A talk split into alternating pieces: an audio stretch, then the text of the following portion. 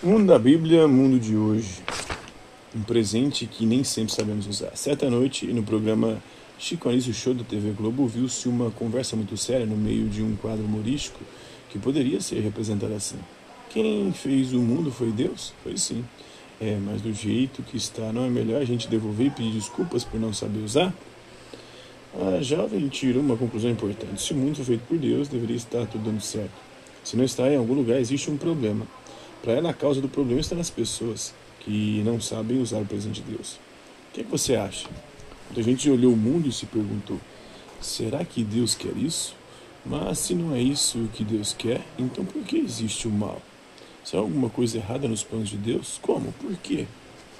Essas perguntas não são novas. O pessoal que escreveu a Bíblia muito antes do nascimento de Cristo já fazia a si mesmo essas interrogações refletindo com a inspiração de Deus, essa gente chegou a uma resposta. Mas, como era um povo de hábitos diferentes dos nossos, a resposta não veio em forma de relatório, de pesquisa científica, de documento histórico.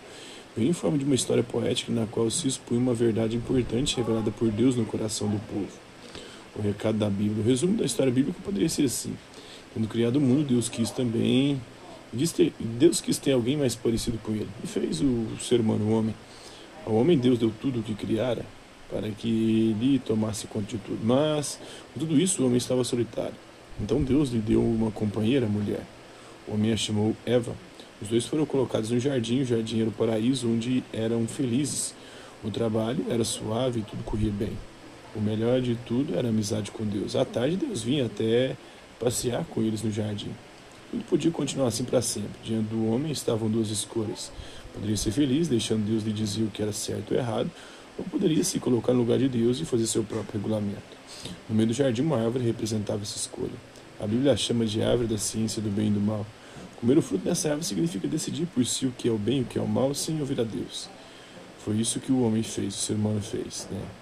Então perdeu o direito de viver no paraíso. Aliás, paraíso sem Deus não é paraíso.